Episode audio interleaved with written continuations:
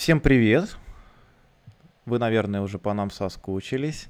Привет, Мак, привет, Дина. Привет. Привет, привет. А, это снова подкаст Data Coffee, а, ваш любимый подкаст про данные, про визуализацию, сбор данных, их обработку и принятие различных решений на основе этих данных. Сегодня у нас а, в гостях гость, э, извиняюсь, да, за тавтологию, э, к нам в гости пришел замечательный человек Алексей Мелехин, продукт-оунер компании. Э, Алексей занимается системами машинного зрения и различной аналитикой и прочими такими штуками на автомагистралях э, России. Алексей, привет, спасибо, что пришел.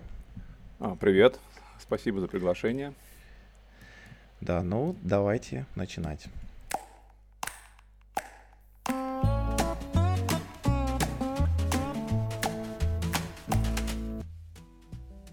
Так, ну, первый вопрос традиционно э, для всех наших гостевых выпусков. Э, он может быть немного необычный и совсем не по профессии, но подкаст у нас называется Data Coffee, и мы не можем не задать этот вопрос. Скажи, Алексей, как ты относишься к кофе? Очень положительно отношусь. Правда, позволяю себе не больше одной чашечки в день. Но это традиционный утренний ритуал.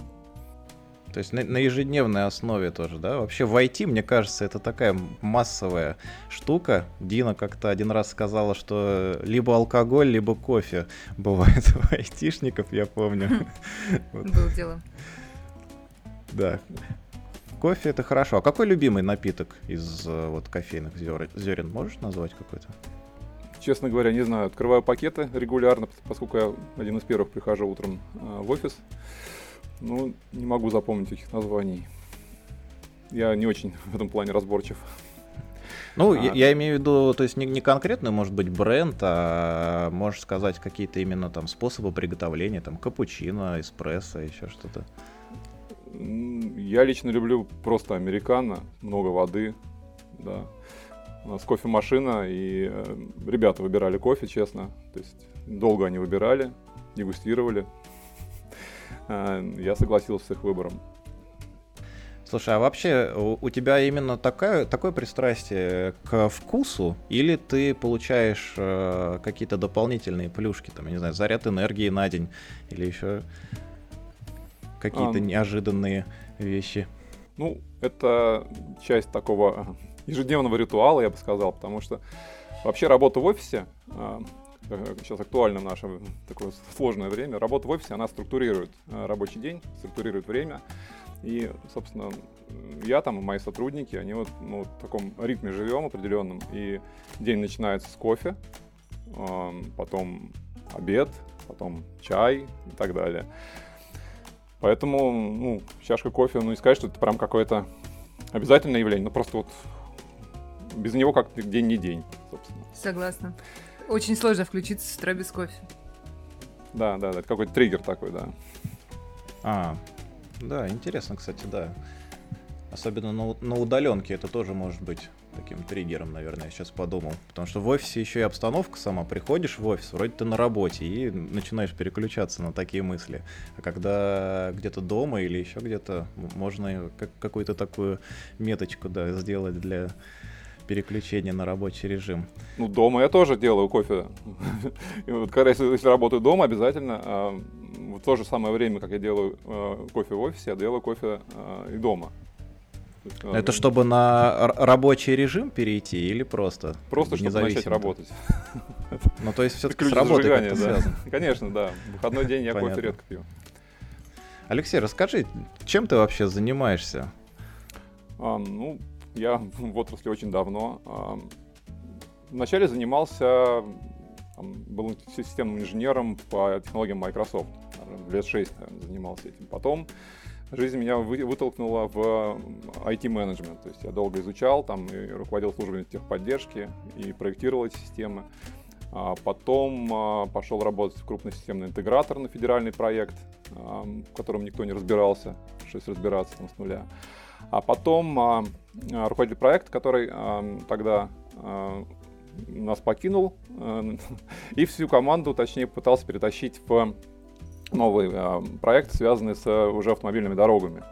Вот, и часть команды ушла к нему, включая меня. И мне показалось это очень интересно, потому что в какой-то веке, а, занимался я до этого а, identity management, а, системами это, ну, управления э, учетными записями там, и правами пользователей, такая очень ну, довольно сложная система.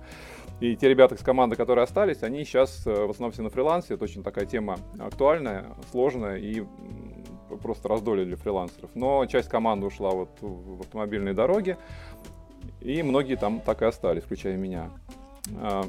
Причем, что понравилось сразу, что я, по крайней мере, смог объяснить своим детям, чем я занимаюсь на работе. То есть до этого было непонятно, что такое там identity management, а что такое дороги, светофоры и прочее, там это всем понятно. А, ну вот только если светофоры, я просто подумал, ну понятно, можно там объяснить э, ребенку, да, или кому-то, э, что я там, я не знаю, кладу асфальт, я расчищаю там что-то, а вот в сфере IT с дорогами, как объяснить ребенку? Ну, светофоры понятно им, а, когда проезжаем по скоростным трассам, видно вот эти вот знаки, которые там горят, табло вот эти светодиодные. Mm. А, так что вот Первый проект у меня был, это питерский КАТ мы делали. Это первый вообще проект подобного рода в России. А что именно вы там делали? Его и делали. Автоматизация всей этой системы. Точнее, а, а, а что вообще входит? Автомати... Вот я, я, честно говоря, далек просто от, э, признаюсь, от э, этой сферы, да, я э, с точки зрения потребителя могу какие-то догадки строить, и, собственно, у меня там есть несколько вопросов, которые я на эту тему хотел задать в твоей профессиональной сфере, и я даже не знаю, как бы правильно ли сформулированы, может быть, эти вопросы, и относятся ли они к этому. Вот что входит в проект, там, информатизации или автоматизации какой-то магистральной дороги? А, ну, давайте тогда начнем структурировать а, тему, ну, как, как бизнес-аналитик, допустим, сейчас начнем размышлять. А, кто вообще там а, есть в этом проекте, какие роли? А, есть так называемый владелец дороги, то есть та компания, а, которая а, собирает плату. Ну, мы говорим сейчас про скоростные магистрали, платные дороги в основном имеется в виду. А, то есть тот, та организация, которая собирает деньги. У нас это в основном компания, госкомпания «Автодор», то есть она собирает федеральный бюджет э, средства. Оператор платной дороги – это та компания, которая занимается обслуживанием систем и сбором э, платы дорожной. И пользователь. Пользователь – это э, человек, который, ну, водитель машины, который пользуется вот сервисом проезда по дороге. Если там позиционировать а, по аналогии, то, собственно, э, это, эта система нечто среднее между телеком и а, ритейлом. То есть там есть а, связь, связанная с телеком, то есть некий технологический процесс пропуска людей через какую-то там шину там, передачи данных, так можно сказать. И ритейл, то есть э, это кассовые аппараты, сбор денег, тарификация и все вот это вот. Вот такие роли там, собственно, присутствуют. Да, я по поводу платежей э, хотел задать сразу вопрос. Это, собственно, один из мной заранее подготовленных. А, я не раз на различных э, платных дорогах ездил, и там не только в России, там в Европе где-то, да, и всегда это примерно, ну, достаточно схожим образом организовано. Возможно ли, в принципе, это может быть вопрос как бы такой концептуальный или там философский в какой-то степени. Возможно ли, в принципе, реализовать вот такие штуки по снятию там денег с карт там владельцев или еще каким-то образом, не организовывая какие-то стационарные пункты, не замедляя движение там а, участников, да, на пути, а как-то вот э, на лету. Можно что-то такое сделать или это почти не нереальным, кажется. Ну, сейчас это уже сделали, то есть есть э, ЦКАД вокруг Москвы. А там палата взимается без остановки, то есть в остановочном режиме. А каким образом? А, ну, а, как сделали ребята на ЦКАДе, я точно сказать не могу, но мы, у нас есть аналогичное решение. Мы в свое время а, пытались как раз для, этой, для этого проекта сделать систему и сделали ее, собственно. Но поскольку у нас получилось, что мы немножко опередили э, развитие событий, у нас эта система, она не взлетела в тот, тот, тот момент. Но она как бы есть, я примерно представляю, как все это работает. А, то есть это же металлическая опора, на которой размещено оборудование. Это камера, а, это а, система антенн для считывания данных транспондеров и система классификации. То есть для чего нужна система классификации? Для того, чтобы а, точно измерить а, класс машины для определения тарифа. То есть если мы говорим про а, автодоровские правила, то есть про правила владельца дороги, кстати, одна из базовых функций владельца дороги определять как раз правила взимания платы. А у них, э, если мне не изменяет, память, 4 э, класса там, по высоте, первый, второй, а третий, четвертый это выше какого-то там 2,6 и по количеству осей. То есть э, две оси и три более, последний класс. А, им важно очень определить тариф на месте, потому что у них вот этот транспондер, он не, не привязан к машине, он привязан к владельцу. То есть я могу его там взять, там, сесть на грузовик и с этим транспондером со своим поехать. Это самая сложная задача при э, скоростном потоке. Она решается установкой лазерных э, датчиков, лазерных сканеров и специального датчика, который э, считает оси. То есть у, у них, у ребят сделан оптический датчик, то есть камера висит сбоку, смотрит на оси. И лазерный датчик, э, по-моему, швейцарский, у них определяет э, высоту, ширину, там, габарита машины. Такая примерно система. Да. Это мы говорим, вот, э, вот эти транспондеры, они принадлежат каким-то юридическим лицам, насколько я понимаю, да? Которые там перевозки осуществляют какие-то, и им по закону необходимо их перевозить. Нет, это вы путаете с Платоном. Так, а, а это именно вот для частных автовладельцев, вот эти транспондеры? Они могут быть на юрлицо также выписаны, могут э, быть куплены частным лицом. Ну, у меня, допустим, есть транспондер, который мой, личный, и другой транспондер, который там от компании для служебных uh-huh. поездок. А если у меня нет такого транспондера, я не смогу вообще попасть на эту дорогу? Или мне просто придется куда-то там съехать, я не знаю, чтобы оплатить э, карточкой по старинке как-то? А если такой случай, э, если человек едет, пользователь едет без транспондера, то mm. у него определяется номер, и на этот номер приходит э, счет. То есть владельцу регистрационного номера, да, вот этого? Да, там что-то через госуслуги, кажется, у них работает. А что будет а, с теми любителями, не знаю, приклеить листочек на свой номер, вот классика переезда между городами? Тут как раз есть такая большая серая зона. Я, в общем-то, не юрист, но я знаю точно, что э, эти ребята постоянно э, работают над тем, чтобы внести закон, который позволит им э, каким-то образом этих людей вылавливать, штрафовать. То есть э, там большая работа проводится, но что как-то пока э, все ждем, но никак этого закона не примется. Просто у нас на классических платных дорогах с шлагбаумами тоже постоянно а, проблема у оператора это то, что люди а, проезжают, сбивают шлагбаумы, там, отгибают шлагбаумы и так далее. То есть там а, разные нарушения, там, паровозиками проезжают друг за другом.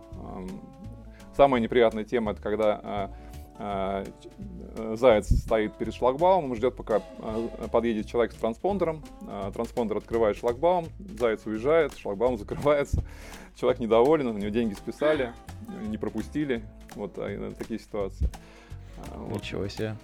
Но это уже э, как бы вот этими системами, наверное, никак не невозможно, да, проследить? Или можно какие-то там фо фото снять, да? Ну, а вообще... И, если владелец, да, наверное, этого транспондера пожаловался потом. Если мы сейчас как раз к, э, системам перейдем, то, то на дороге две основные системы. Как можно было э, понять, это система взимания платы, вот эти все шлагбаумы там и бэк-офис, который за ними стоит, и система э, управления дорожным движением, АСУДД, автоматизированная система управления дорожным движением. Вот. Если говорить про первую систему, систему, систему взимания платы, то ключевое понятие, ну, с точки зрения уже а, бизнес-аналитика, это так называемая транзакция. То есть это совокупность всех данных, которые привязаны к одному транспортному средству.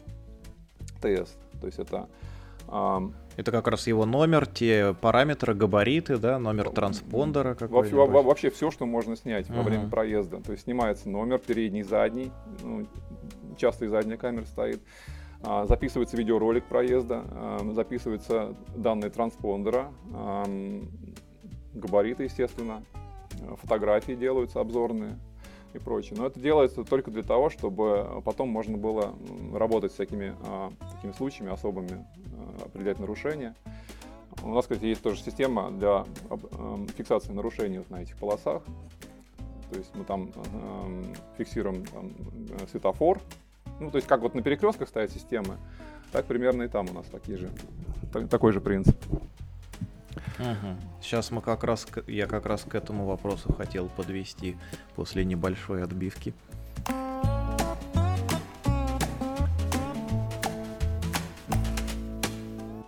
По поводу систем фиксации нарушений.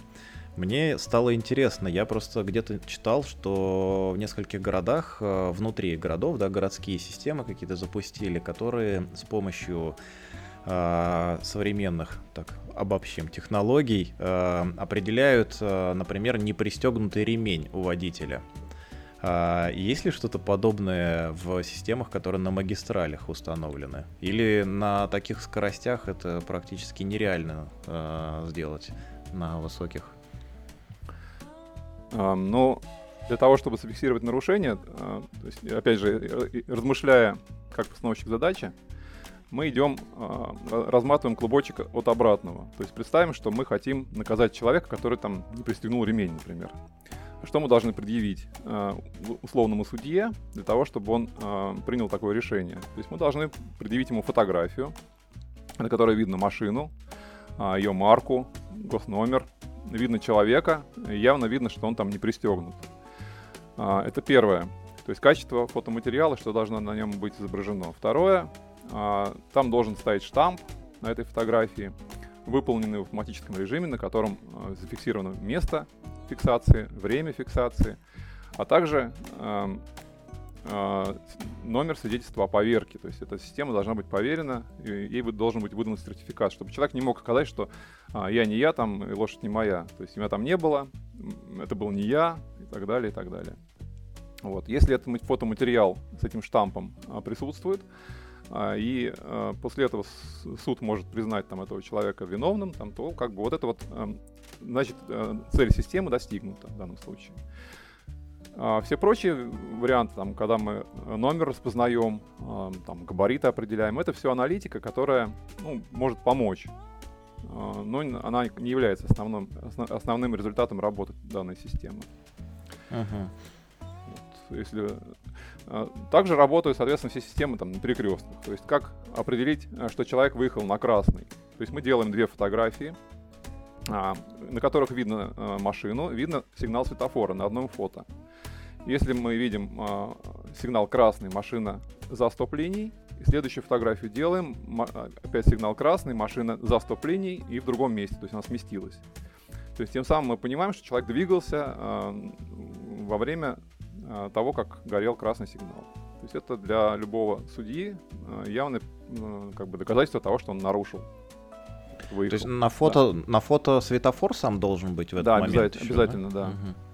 Я просто подумал, может, есть какие-то еще, там, я не знаю, единый единая какая-то система, в которой состояние светофоров на каждую там секунду или миллисекунду. Нет, нет, нет. Тут, тут, все, тут все тупо должно быть. Более того, а, ну, человек может сказать, я, я выехал на зеленый, как бы, и, собственно, продолжил двигаться на красный. Это не запрещено как раз. Угу, угу. А, а, ну вот по поводу а- аварийных штук, э, знаешь, какой вопрос у меня был? А, если действительно какая-то ситуация на дороге, да, на магистрали, которая может повлиять каким-то образом на других участников движения. Может быть авария, может быть просто, я не знаю, посторонний предмет. А, это вообще реально как-то отследить? Или из-за того, что системы вот э, с камерами, они достаточно на больших расстояниях э, разнесены, то невозможно за всем участком магистрали как-то следить? Это, кстати, хороший вопрос, он как раз затрагивает саму суть системы управления дорожным движением. А, так, если вообще коротко, э, вообще обобщать, ну, то ну, что такое а, АСУДД в данном случае? То есть это система, которая позволит обнаружить а, такие ситуации любыми средствами и предпринять ряд действий а, для того, чтобы минимизировать ущерб а, пользователю дороги, а, обезопасить его каким-то образом как это работает на практике. То есть берем от базовую систему, которая не автоматизированная условно. То есть первое, что должно появиться, это система видеонаблюдения, то есть камера, которая э, желательно, чтобы камеры просматривали всю дорогу. Э, на как бы на заре этой всей деятельности э, камеры вешали не, ну, так, не на каждом столбе, там, а то есть у них были такие слепые зоны. Сейчас стараются делать так, чтобы камеры просматривали всю дорогу. То есть каждый километр висит камера с 30-кратным зумом, то есть очень хорошая оптика, а, такие дорогие камеры, и mm-hmm. а, они поворотные еще, то есть оператор может а, на, нацеливаться на объекты, поворачивать камеру, и а, при помощи этой камеры а, можно просматривать всю дорогу. А, как минимум а, в диспетчерском зале сделана большая видеостена, на которой выводится так, так называемая карусель. То есть все эти камеры э, в условные 5 минут должны пройти перед глазами оператора. Uh-huh. То есть с, с, с тайной надеждой, что оператор что-то там увидит на дороге и отреагирует.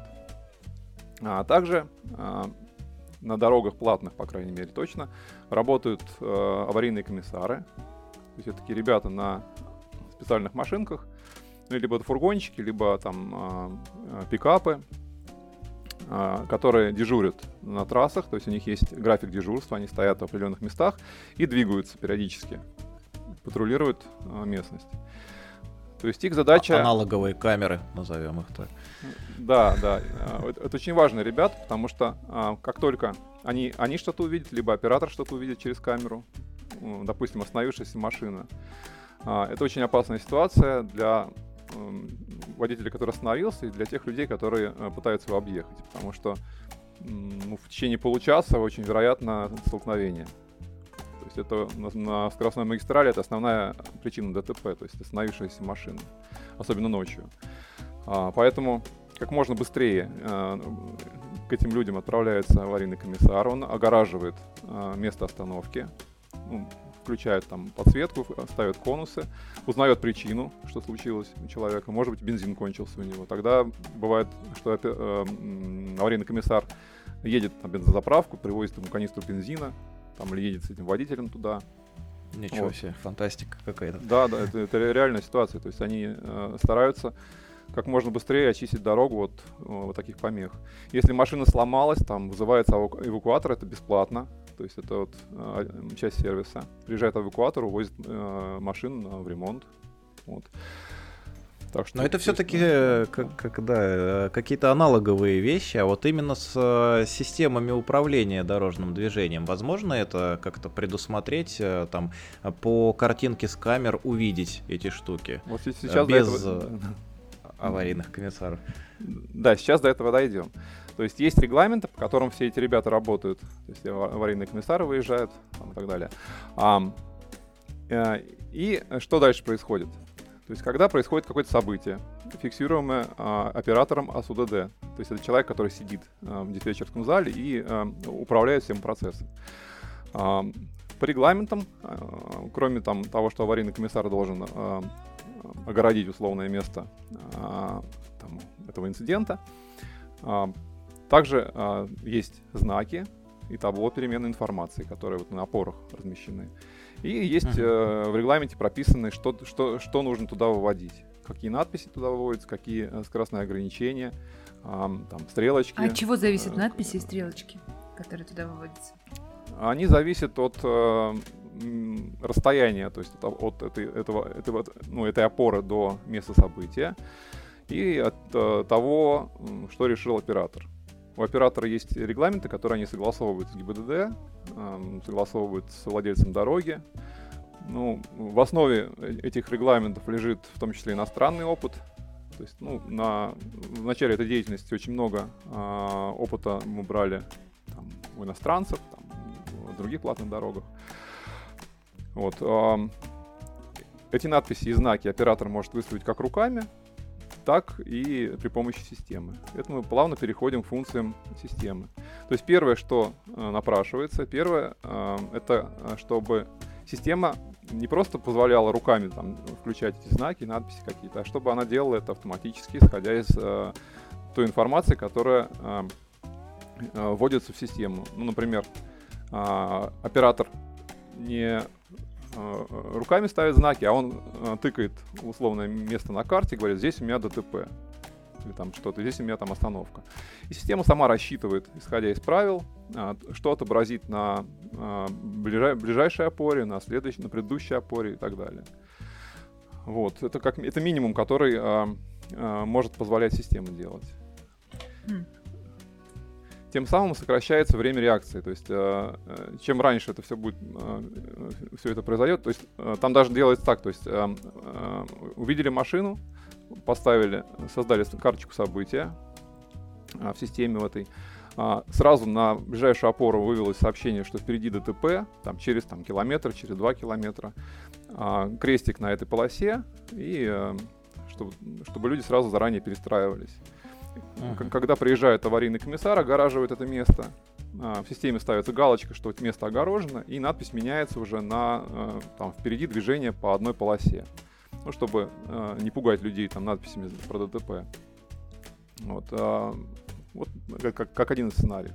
Когда машина уехала, оператор закрывает карточку, и э, знаки возвращаются в исходное положение. Вот, теперь о том, как, какая у нас есть еще другая автоматизация на дороге. Это уже ближе к теме э, нашего подкаста. У нас есть автоматические метеостанции, которые э, собирают информацию о э, погоде. Ну, есть классические такие параметры, как э, температура воздуха, влажность, э, скорость направления ветра. И специфические параметры.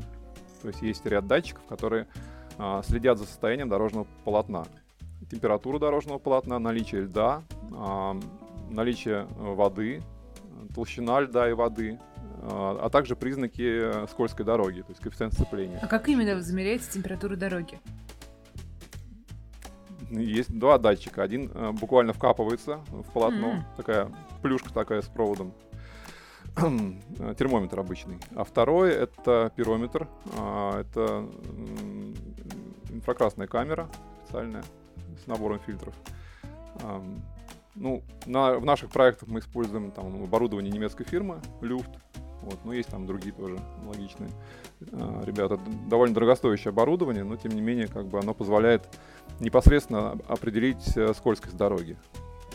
Вот эту информацию оператору вводить бессмысленно, потому что он все равно ничего не понимает. И здесь нам э, приходится, э, собирая эти данные, во-первых, их складывать в архив, во-вторых, включать определенные сценарии автоматически, либо полуавтоматически. То есть, ну, сейчас в текущих проектах э, оператор э, желает видеть уведомления, то есть система выводит ему уведомления, э, что оператор, смотри, у тебя там скользкая дорога, у тебя там лед или там ну, ураганный ветер. А оператор сам принимает решение, э, э, включать сценарий соответствующий или не включать его. Также есть возможность э, в этих системах это делать автоматически. То есть ну, на М11, там, на одной из секций, они захотели по сильному дождю и сильному ветру включать автоматический сценарий. А что именно после запуска сценариев происходит? Ну, например, если там сильный ветер, то на табло выводится сообщение «сильный ветер», а скорость понижается на минус 20 км в час. То есть вот, а, из инструментов у них только табло, да? Или есть еще какие-нибудь интересные способы, не знаю, расчистки снега, выпускаем снегоходы, отправляем туда больше. Дронов. Да, да, что-нибудь такое. Ну, управление дорожным движением, оно ограничено только выводом сообщений каких-то э, на табло и вот этих вот знаков. Но даже эти знаки, они не являются знаками дорожного движения. Это, так по секрету скажу. Э, это, они, в принципе, носят рекомендательный характер. Э, а как же вот эти вот знаки ограничения скорости, которые, ну, не знаю, как на М4, но внутри Москвы точно изменяются динамически? Ну, я давно эту тему не, не копал, но когда э, я этим занимался, наверное, года три назад, э, была серая зона, то есть э, есть ГОСТ на светодиодные знаки, mm-hmm. то есть можно, в принципе, в принципе, включить там светодиодный знак э, ограничения скорости, но при этом мы должны выпустить бумажный документ э, правил организации дорожного движения, где нарисовать этот знак, что вот он там стоит и горит. То есть на переменные... Э, ну, то есть завтра, если мы поменяем, э, поменяем там скорость на... вернем прошлую, то... По идее, мы нарушим э, вот этот вот э, план организации дорожного движения. Мгм. Плюс, плюс есть такой еще Хм. нюанс интересный. Хитро. А, Если у нас знак а, может меняться, то а, как определить нарушение? То есть вот я, допустим, еду по скорости 110, условно, по магистрали. Я въехал под 110, и знак тут же переключился на, там, условно, 80. Что, что произошло? Я нарушаю в этот момент? Ну, я же не знал. Вот, и такие вот моменты есть. Да, интересно. А как работает, собственно, обмен данными с этих датчиков, не знаю, на панель операторов? Вот вы сказали, в базу данных. э, с какой частотой снимаются данные? И как происходит, собственно, обмен между сам датчиком, вкопанным в асфальт, грубо говоря, и, наверное, базой данных всех событий?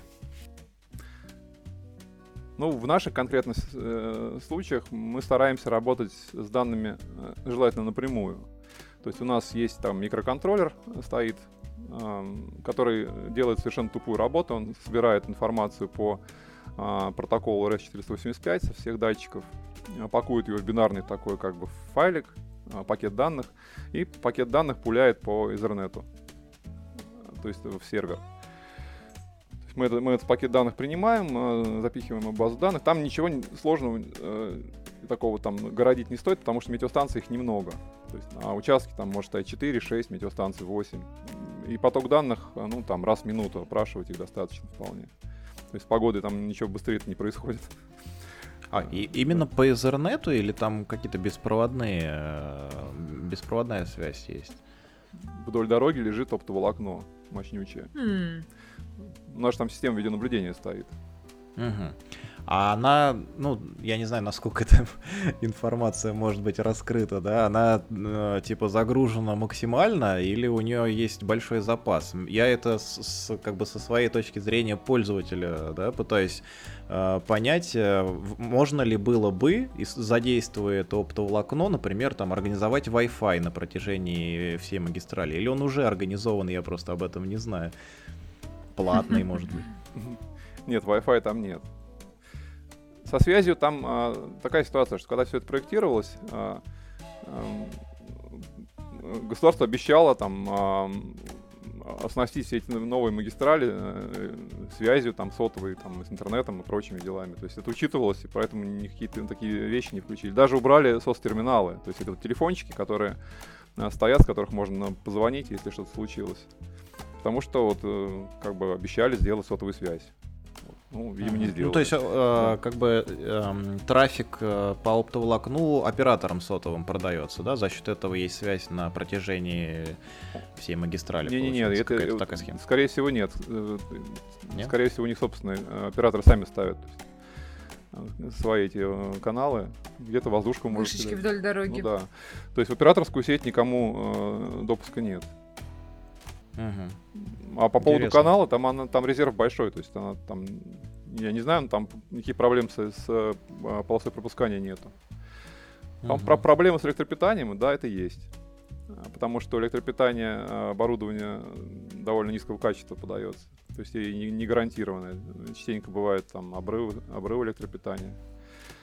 А как- какие-нибудь солнечные панели, наверное, дорого было бы, да? Ну, да, нам, нам еще и солнце не завезли немного, как бы. Же такой мощности, потому что там все-таки нужно питать и коммутатор, там и э, эти камеры довольно много кушают. А зимой это тем более все отапливаться начинает. Кажется, что южная часть М4 очень даже солнечная. Ну, там эти знаки еще, они вот э, много потребляют достаточно энергии светодиодные. Хотел задать вопрос по, на самом деле, по теме, которую мы уже прошли, так сказать, э, именно про поводу оплаты. Э, И вы сказали, что есть система классификации, я так понимаю, основанная на, на лидаре, компьютерном зрении и так далее. Э, А какие есть метрики оценивания качества? Собственно, кто оценит, там, правильно классифицировали или нет?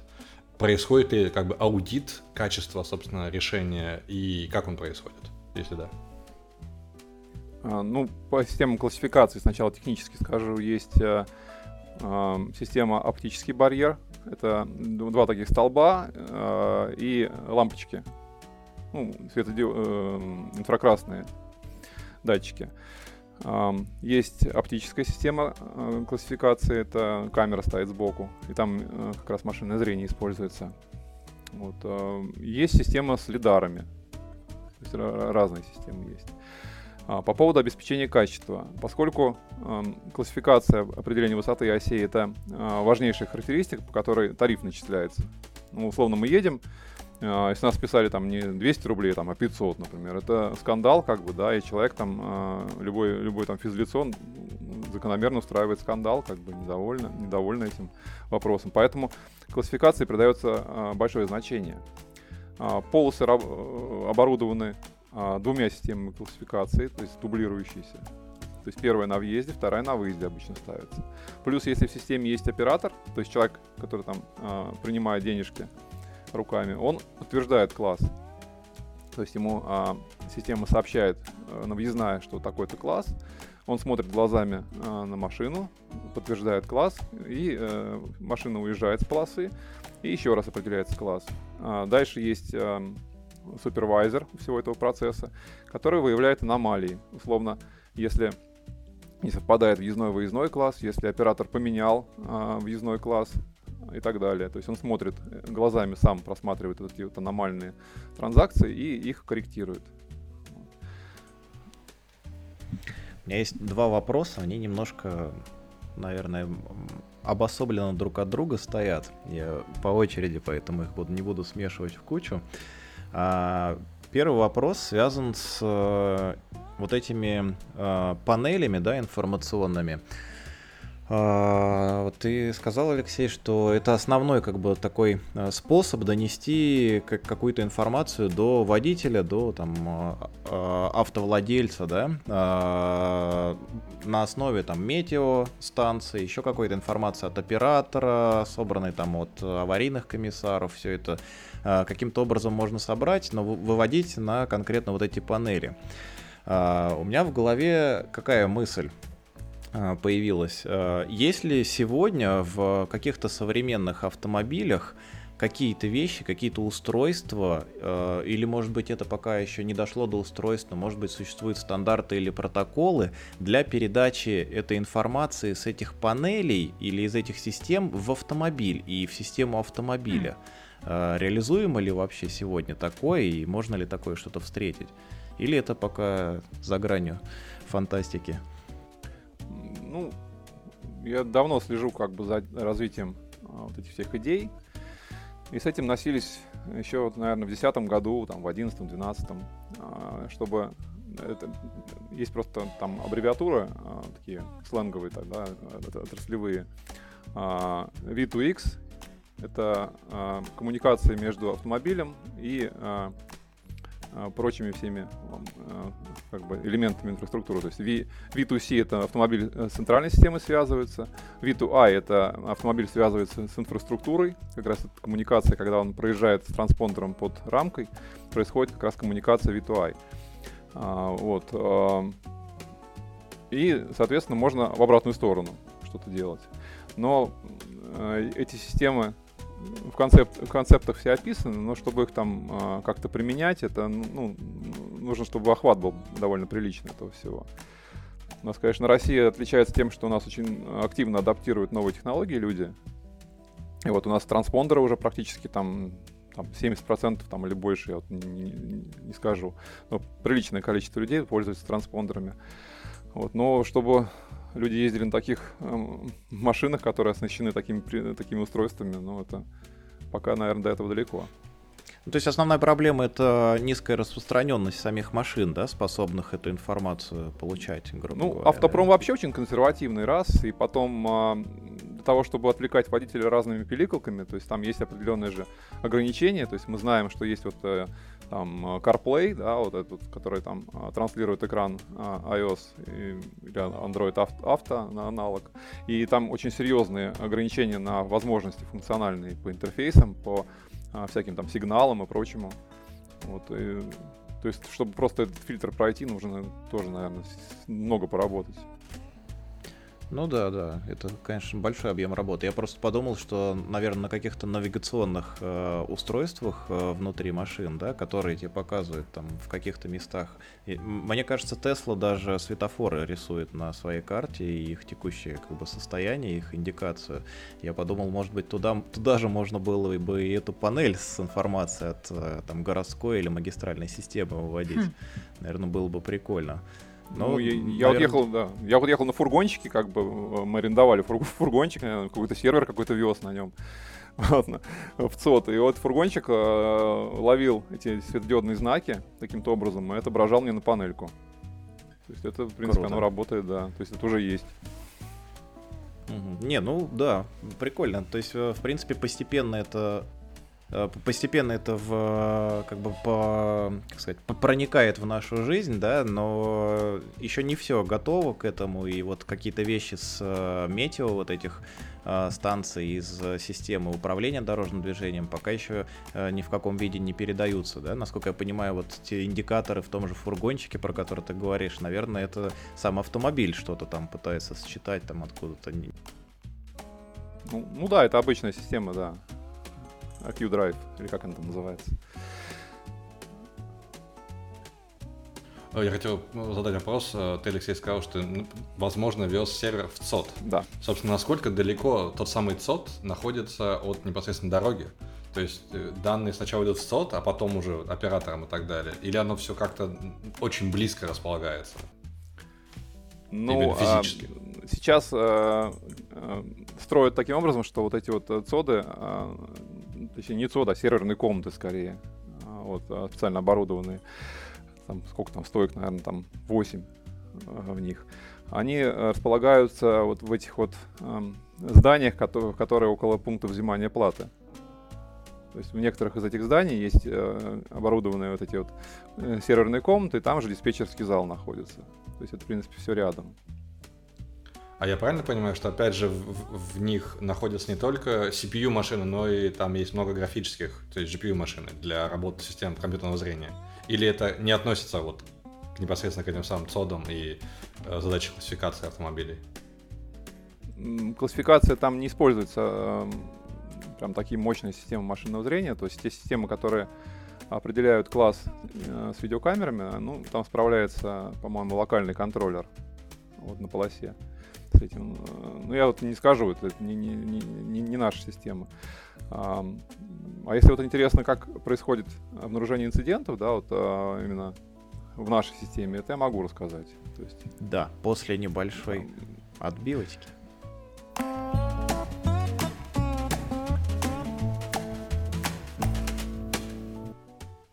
Так, ну и как же они устроены? Ну, мы ставили задачу такую, что вот есть э, система видеонаблюдения, оператор за нее уже заплатил. Точнее, не оператор, а владелец дороги за нее заплатил. И поверх этой системы хотелось бы запустить что-то, что будет, э, не отвлекая там, не занимая дополнительные какие-то ресурсы э, у оператора, просто поверх системы смотреть, там, механическими глазами такими, да, машинными, и обнаруживать э, какие-то события и сообщать оператору об этом. Вот, мы эту систему сделали. Наверное, потратили на это два года жизни команды. Вот. А, а какие это события? А, э, ну, что требовалось изначально, это остановка машины, медленное движение автомобиля, а, движение против потока. Против потока? Редко, но бывает, да. Да, бывает, бывает такое, да. Ну, а, классификации подсчет машин, проезжающих мимо камеры, э, ну, с привязкой к направлению, а также определение параметров транспортного потока и э, определение пробки, затора, всякого такого. Вот, э, обработку данных системы ведут централизованно, то есть мы подключаемся к каждой камере дополнительным, ну, создаем дополнительное соединение. Вообще камеры, они держат вот те, которые у нас на дороге расположены, они держат по 10 потоков. Один, мы занимаем один из потоков этих вот видео. А, э, есть, э, по-моему, 6 серверов, набитых ГПУшками, которые э, занимаются тем, что анализируют всю эту информацию видео с камер. А, на выходе формируется ну, там, условный JSON такой с данными о том, что происходит на дороге и с параметрами потоков. Сейчас ты сказала по поводу... Э, удивилась, да, Дина, по поводу того, что кто-то на... Про против движения начинает ехать против направления движения. Очень интересная мотивация этого Я вспомнил историю из жизни, я тебе скажу. Это, конечно, вряд ли относится к магистрали в нашей стране. А, я когда летал на Кипр, э, арендовал там автомобиль. И на А-а. Кипре левостороннее движение. Вот. И я много прочитал, там, подготовился как э, ответственный э, водитель транспортного средства, да, все это держал в голове до последнего момента, до момента, как сел в этот автомобиль. Я, я в него сел и на первом перекрестке чуть не уехал на встречную полосу, у меня вылетело совершенно из головы. Но и при этом это вечер еще был, я светил фарами на э, встречные эти машины, подъехал и вижу абсолютно каменные лица водителей на, на встречном, встречной полосе. Они, я, я почувствовал, что они уже привыкли к людям, которые выезжают из аэропорта навстречу им. После этого все, я, я переключился на левостороннее движение. Опасное место, это аэропорт. А я слышу, Что-что? Я слышал, им э, даже номера делают друг- другого цвета этим ребятам, которые а, ну, на Да. арендные машины. Чтобы водители сразу понимали, что это турист едет. Не жди ничего хорошего от него. Это правда. Да. По поводу э, анализа состояния на дорогах, э, вот э, ты упомянул про камеры, про сбор информации, обработку, да, на серверах и вот про дополнительные потоки, которые есть на этих камерах. А проводится ли какая-то аналитика или там э, подбивается ли статистика э, постфактум, не в онлайн режиме? То есть вот э, прошло какое-то время после, ну, к примеру, ввода новой магистрали в эксплуатацию. А, про- проводится ли какой-то анализ, что вот какие-то участки особое внимание там надо на них уделить, или дополнительные, может быть, камеры поставить, или там занижать скорость, потому что там всегда какие-то случаются неприятности. Ну, конкретно с, красной, для скоростных дорог это э, не очень актуально, потому что это дороги класса А. В принципе, они 150 км в час спокойно э, позволяют ехать людям. Анализ, конечно, проводится. Ам, проводится анализ структуры потока. Ну, больше даже для, для оценки финансовой. То есть, поскольку эти, каждая машинка это денежка, вот, э, это нужно все считать, учитывать, э, составлять отчеты и э, отправлять там владельцу дороги. По части дорожного движения составляются отчеты по событиям в основном, по погоде. Ну, наша система, как минимум, собирает данные, публикует их на сервер для того, чтобы дорожники, которые чистят снег, там, получали эту информацию. У них там есть система такая централизованная.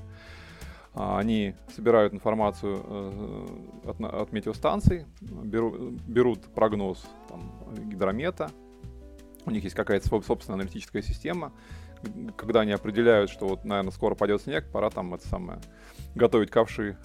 Вот, и э, вот мы им отдаем э, такую информацию, и также делаем скриншоты с камер для того, чтобы они могли оценивать э, погодную ситуацию там непосредственно на дороге при помощи фоточек таких вот больших. Интересно. Я вспомнил одно видео, э, которое, если не ошибаюсь, я смотрел на Ютубе про мост Голден Гейт в Сан-Франциско. И это видео рассказывало о том, какая там схема используется для оптимизации трафика. Я не знаю, в курсе ты не в курсе. Эм, Там, в общем, такая идея. Там есть тоже несколько камер, которые анализируют э, поток автомобилей, смотрят эм, как бы за дорожным движением в целом, но кроме этого они еще оценивают количество э, проходящего транспорта там за какой-то промежуток времени. И в случае, если в каком-то направлении трафик увеличивается, то туда отправляется специальное транспортное средство, которое прям, ну, не в режиме онлайн, но там по, по результатам вот этого анализа, там в течение нескольких минут, допустим, а, начинает передвигать э, вот эти вот э, конструкции, которые разделяют направление движения. Я не знаю там уж из чего они сделаны. То есть это прям такое транспортное средство. У него, грубо говоря, с одной стороны этот блок заходит, а выходит уже с другой, как бы на одну полосу, расширяя это направление движения. Вот э, у, у нас ничего такого нигде нету. Было бы прикольно. Звучит как ав- реверсивка физическая такая. Да, да. Да-да-да, это оно, оно и есть. А, Думали, ду- думали, а, не, не помню кто, то ли Минтранс, то ли еще какие-то ребята вот такие, а, а, они думали закупать такие штуки, но так не закупили. Но при этом а, оператор платной дороги, он активно использует а, подобный принцип. Если вот вы проезжали через пункт оплаты, видели такие там эти разделители, состоит из таких вот как бы поплавочков цветных. Mm. Вот, э, это как раз оно и есть. То есть они просто берут это, сдвигают на полосу вправо, влево, в зависимости от потока. А центральные полосы, они реверсивные, то есть они могут работать в одном и другом направлении. В системе а, управления а, вот этим пунктом оплаты можно включать полосы в одну сторону и в другую сторону. Вот, то есть там это уже как бы реализовано. Вот. Не знаю, как они их двигают, эти штуки. Может быть, трактором обычным. Вот, но это работает. Интересно. Слушай, а, а такая вот информация у тебя, наверное, есть, просто чтобы оценить хотя бы масштабы, да, количество, интересно, данных, которые генерируются вот во всех этих системах, там, я не знаю, в день, в месяц, в год, на, насколько много? Вот я так прикидываю, наверное, должно быть немало, учитывая там видео постоянное, которое с камер пишется, и Наверное, метео не очень э, датчики всякие много генерируют, но вот эти вот потоковые видео должны, наверное, солидно забирать место. Ну, сейчас я цифры, цифрами не могу, конечно, э, э, оперировать. У меня специально обученные люди для этого есть. Я все-таки больше по, по функционалу. А, но а, можно а, прикинуть, а, им нужно хранить видео, по-моему, год или больше даже. Вот, а видео пишется Full HD. Вот камера у нас, ну, условно, на одном участке может быть там ну, 100. Можно представить, какой объем. Эм, там довольно приличное место в ЦОДе занимают хранилки вот эти вот э, данных. Облаками они не пользуются, то есть все локально хранится. И, так понимаешь, этот массив затирается. Видео с различными событиями они сохраняют э, отдельно. Вот, и хранят их как-то сами себе уже, ребята, самые операторы. А, ну, события, может быть, дольше, да, хранятся? До, до каких-то еще наступления событий, связанных с ними. Ну, там, видимо, что-то связано уже с э, сроком давности, какой-нибудь исковой, там, не знаю какой. То есть это что-то юридическое уже здесь возникает. А, да. Еще интересно, если у нас так много событий, нам же в какой-то момент нужно а, давать аналитикам доступ до этих событий. И как этот доступ организован, не знаешь ли ты? Потому что там петабайты данных, которые льются каждые три минуты и лежат целый год, кажется, в обработке достаточно массивная штукенция. Ну, с точки зрения пользователя, а, это выглядит довольно примитивно. То есть у нас есть рабочее место, на которое выводятся камеры, такой как, ну, как шах шахматная доска такая из этих э, окон с камерами. Я могу ткнуть любую камеру, э, переключить ее в режим архива, э, появляется календарик. Э, в этом календарике я выбираю э, время, когда мне нужно посмотреть что-то там, и э, мне отображается это видео. Там по правой кнопочке я могу это сохранить э, и там, записать там на флешку, на диск, куда угодно. А кроме видео, наверное, есть какие-то, ну вот, ты, ты говорил, что какая-то информация хранится в JSON-чиках. Вот что с этой информацией делается?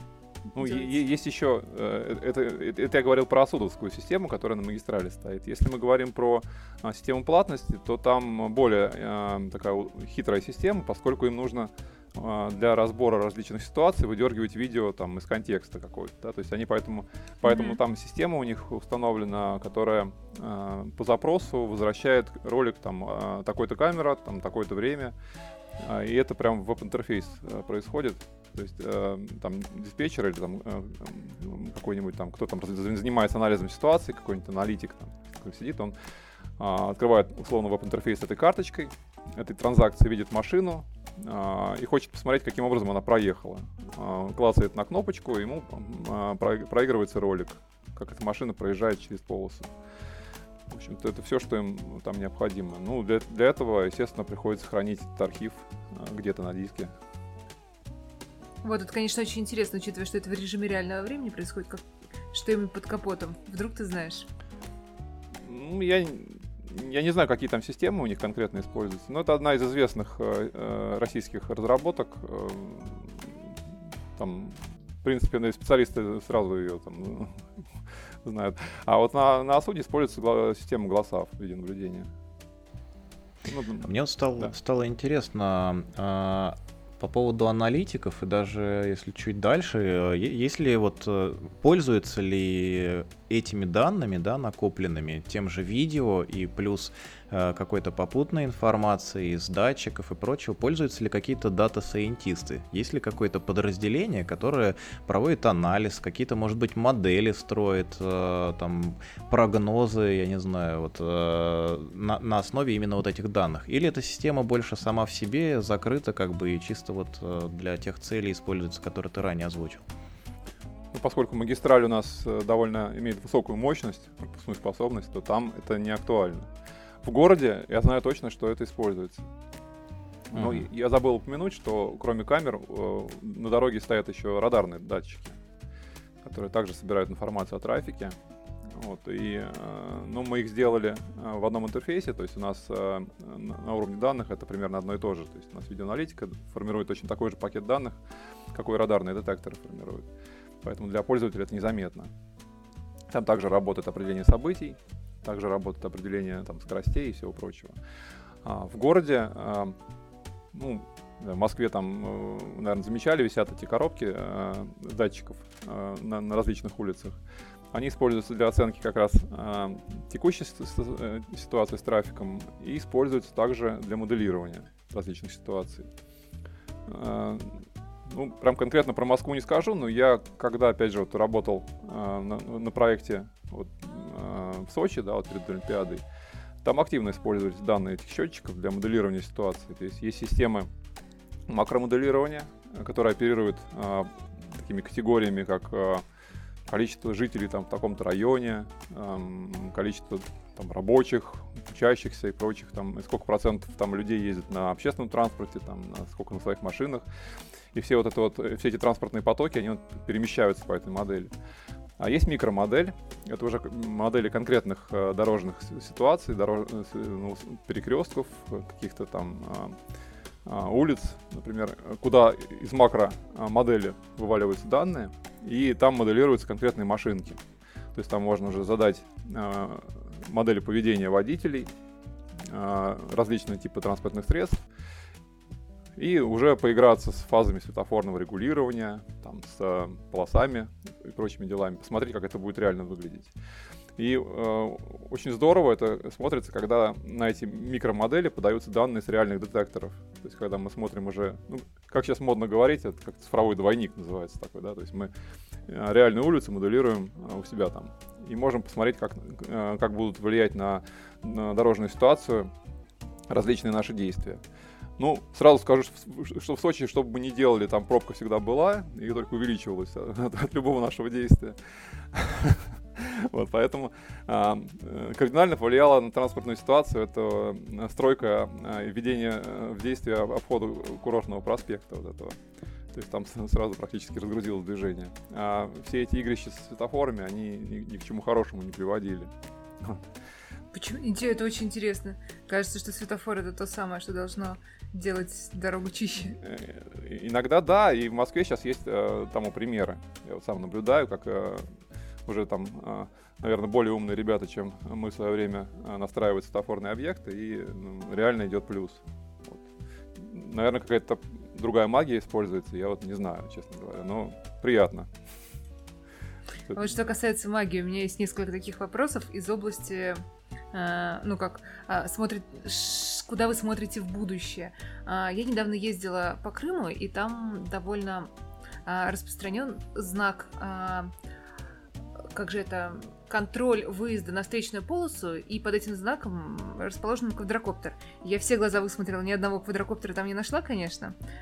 И вот мне интересно, планируете ли вы, например, таким образом следить за ситуацией, которая разворачивается там, не знаю, ну, помогать полиции в погоне, как, как это в фильмах происходит, что-нибудь такое устраивать. Ну, полиция и погоня это святое, то есть это всегда есть э, часть функций, которая отдается э, людям в погонах, как говорится, да, и мы в эту часть не лезем. То есть мы представляем доступ к этим данным, э, и как бы вот это оно работает. А, по части квадрокоптеров есть большие сомнения, что это вообще в принципе осуществимо, потому что, объясню почему. Для того, чтобы определить э, направление движения, э, нужно два, существует два метода. То есть либо мы камеру закрепляем и а, рисуем ей эти полосы, чтобы она знала, где у тебя одно направление, где другое. То есть это предполагает, что камера находится в фиксированном положении, и э, кто-то там нарисовал эти прямоугольнички и сказал, что вот здесь вот э, там условно Москву, а здесь вот э, в обратную сторону. Второй момент, э, можно не рисовать прямоугольнички, а, а, чтобы камера посмотрела на поток и поучилась. То есть она смотрит и некоторое mm-hmm. время там э, запоминает, куда что едет, и э, говорит, что вот это вот эталонная ситуация. И потом, если что-то поехало в другую сторону, она определяет э, как бы события. Но Опять же, это требует э, того, чтобы камера смотрела в одну сторону. А квадрокоптер, он вообще-то крутится. Как он там, собственно, mm-hmm. будет определять. Мне тоже, у меня тоже возникли сомнения на тему того, насколько эти знаки соответствуют истине. Но, опять-таки, там никто не обещал нам, что контролировать будут квадрокоптеры, они просто нарисованы. Кажется, что можно смотреть на этот знак так. Ну, там может человек а... сидеть, просто оператор квадрокоптера, там видео записывать потом предъявить. Ну, точно так же да. может стоять, стоять да. э, на дороге и поднимать полосатую палочку. Как кажется, нету смысла. Человек, человек посередине. Э, выдавать. Еще вопрос тоже примерно из той же области. А, как думаете, в будущем будет ли интеграция вашей э, крутой, кстати, дороги М4, например, и беспилотников? Может быть, грузовых бесплодников, которые сейчас вовсю тестируются, может быть, каких-то ну, человеческих, э, частных. Ну, да. Про беспилотники тоже э, ученые до сих пор спорят, да, то есть э, э, я тоже за этой ситуацией наблюдал э, большим интересом. Ну и на конференциях частенько, частенько такая э, тема звучала. Э, всем хочется беспилотники. Вот, э, и уже э, эта тема зашла на очередной круг. Э, поясню, что когда вычислительные мощности были невысокие, э, думали выделять специальные полосы для беспилотных машин, огораживать их там от всех прочих машин и пускать там беспилотники. Вот. Mm-hmm. Потом поняли, что это слишком дорого, и начали решать задачу движения беспилотных машин среди машин с водителем. И до сих пор ее решают. я так понимаю. А, и вот сейчас как раз, эм, по-моему, кто-то заявил, что вот то ли трасса М12 до э, Казани-Екатеринбург, то ли над Скади уже. Э, где-то они собираются выпускать как раз беспилотные машины. Э, не помню, кто это сделал такое заявление. Хм. Вот, но как специалист могу сказать, что если э, где и пробовать, то там. М12 или Потому ЦКАД? Там как, как, какая Вообще скоростные а. дороги. Они, они прям идеально э, приспособлены для этого, особенно платные. То есть там, где а, кейс такой, то есть у нас а, водитель а, живой едет, а, въезжает на платную дорогу, Дальше там есть некая парковочка такая, он ставит машину, выходит из нее а, и включает автопилот. Машина едет до Питера, а, в Питере заезжает сама на парковочку, там другой водитель садится в нее и дальше продолжает уже ехать по Питеру э, за рулем. Это очень э, там, классный кейс, он, он точно будет рабочий, потому что э, для автопилота э, очень важно видеть полосы. То есть э, в чем проблема сейчас основная для российских дорог? Это снежный накат. То есть если машина не видит э, дорогу, э, она не может по ней ехать. То есть э, человек, в принципе, каким-то там а, а, признаком там может определить, что вот здесь под накатом колея, и вот я по ней еду. А, компьютер путается, он, ему не, не, не на что опереться. Американцы сейчас экспериментируют с датчиками, которые смотрят сквозь снежный накат и видят там асфальт. Вот. Но лучший вариант, когда видно реально дорогу. И вот платные дороги, они э, там замечательны тем, что там практически не бывает ситуации, когда э, дорога скрыта под снегом. То есть ее там буквально через час там уже очищают. Но бывает такая ситуация, а, когда вот. разметка на дороге стерлась. Это прям вот классика. Хотя. Вот да, поэтому на, на, на скоростных дорогах она mm хорошая. Там видно барьерку, она на всем протяжении есть, видно обочину. Беспилотнику много не надо, но важно, чтобы это было просто. Вот. И, в общем-то, поэтому платные дороги для беспилотников это прям находка они аккуратненько поедут, э, соблюдая скоростной режим по правой полосе. Единственное на всей дороге. Не, ну фуры там соблюдают. Вот. А, вот, и как бы вот это вот по-моему, эксперимент, который, скорее всего, будет успешен. У, у меня был вот еще вопрос. Э, Алексей сказал по поводу систем моделирования трафика, так само внутри городского, я так понимаю, в первую очередь, да, как раз где мы можем моделировать влияние стафоров, дорог и так далее. А какие существуют, собственно, эти системы и сильная ли конкуренция на этом рынке? Я слышал только об одной системе, разработанной в Казахстане, и результаты были неутешительные. И к этому же вопрос, кто, опять же, верифицирует эти системы. То есть мы можем поиграть с светофорами, узнать, что пробка будет всегда, и, в принципе, ну, это нам не дает какого-то результата, да, не дает регулятору результата. Вот как эти системы в итоге приводят к тому, что мы ставим светофоры или делаем новую разметку на дороге? Ну, мои, мои знания здесь, они э, больше носят теоретический характер, поскольку я до, до ни одной системы такой не сделал. А, я думаю, другие ребята уже их сделали. Лучше, наверное, с ними поговорить. Но я могу сейчас рассуждать как, как теоретик, да, то есть Кроме того, что мы можем э, смоделировать ситуацию на светофоре, мы можем еще реализовать так называемое адаптивное управление. То есть мы можем поставить датчики на, на, на дороге непосредственно и смотреть, что там происходит физически. Ну, как самый простейший пример, это левый поворот, стрелочка вот эта, да. То есть можно вкопать петлю, которая будет детектировать машину, которая стоит и ждет там левого поворота. Если эта машина там есть, то мы там включаем в э, фазу светофорную там стрелочку. А можно петлю заменить на камеру, например, да, которая будет видеть этот поворот. А, был курьезный случай, там в Нижнем Новгороде, по-моему, сделали такую стрелочку а, и камеру повесили. Вот, а поскольку у нас люди любят за стоп заезжать, а, то они заезжали за стоп и ждали там, в общем-то, очень долго этой стрелочки, потому что камера не видела эту машину, вот, и не включала стрелочку. То есть, то есть а, такие даже нюансы бывают.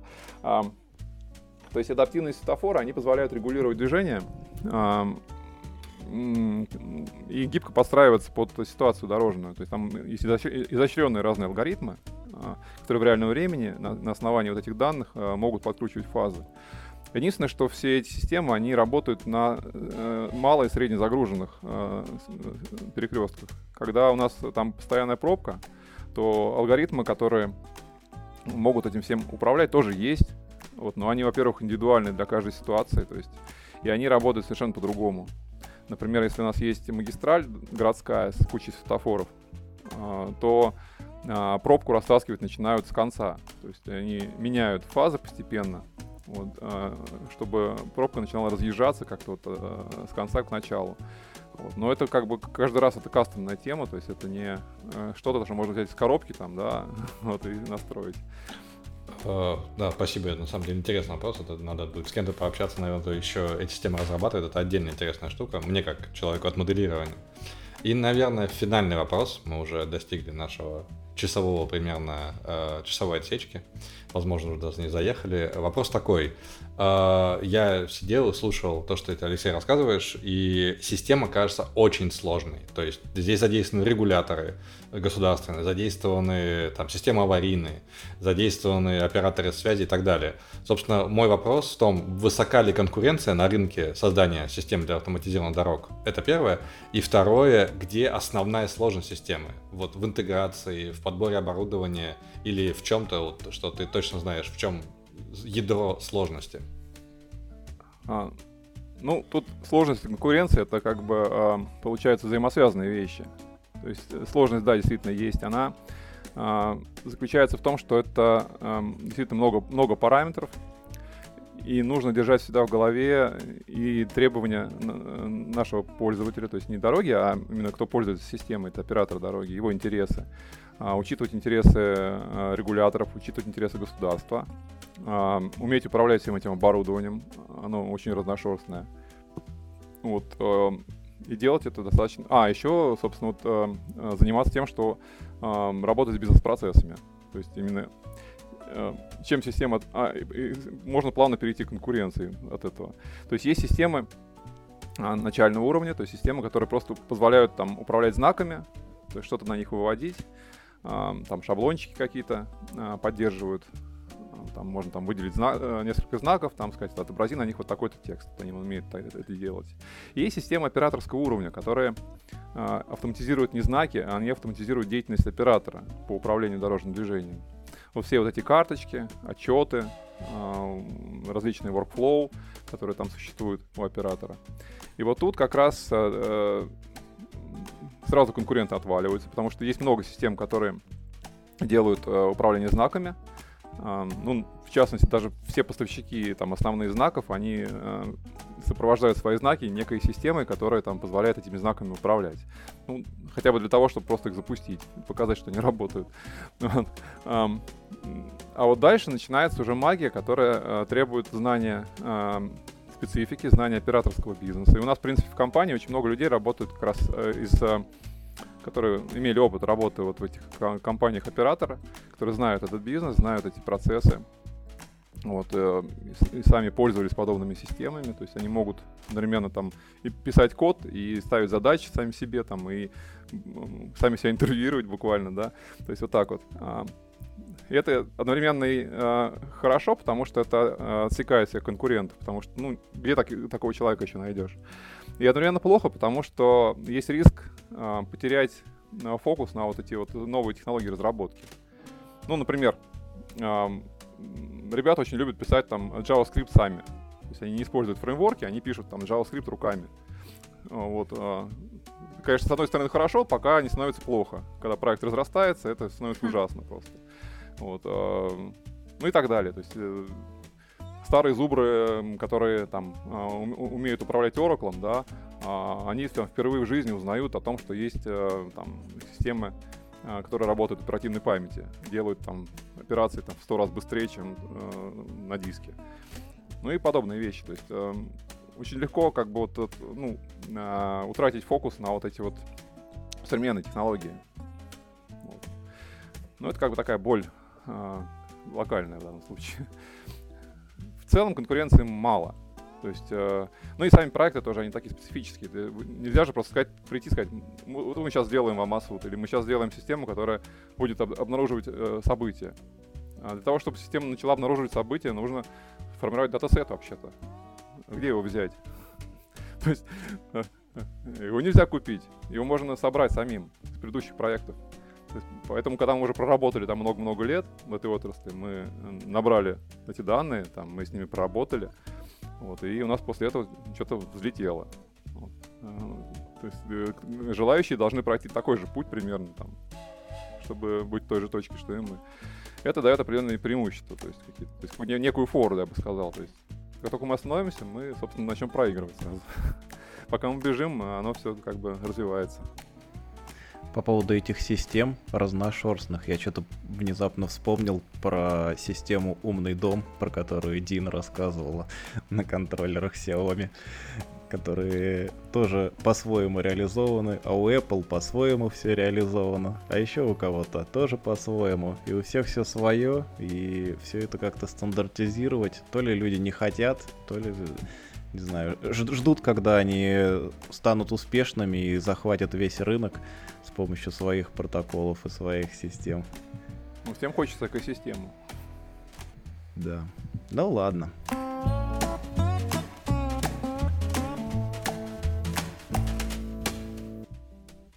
Наверное, на этом все. Уважаемые слушатели, спасибо большое, что присоединились к нам в этом увлекательном разговоре. Я супер впечатлен, у меня масса сразу мыслей э, после того, что я услышал от Алексея появилась, и сразу фантазия разыгралась. Это, мне кажется, очень богатая сфера и очень интересная профессиональная деятельность. Алексей, спасибо еще раз большое за то, что согласился принять участие в нашем подкасте. Да, спасибо. Вам спасибо, что пригласили. Спасибо, ребята. Э, услышимся через неделю. Пока-пока. Всем пока. Пока.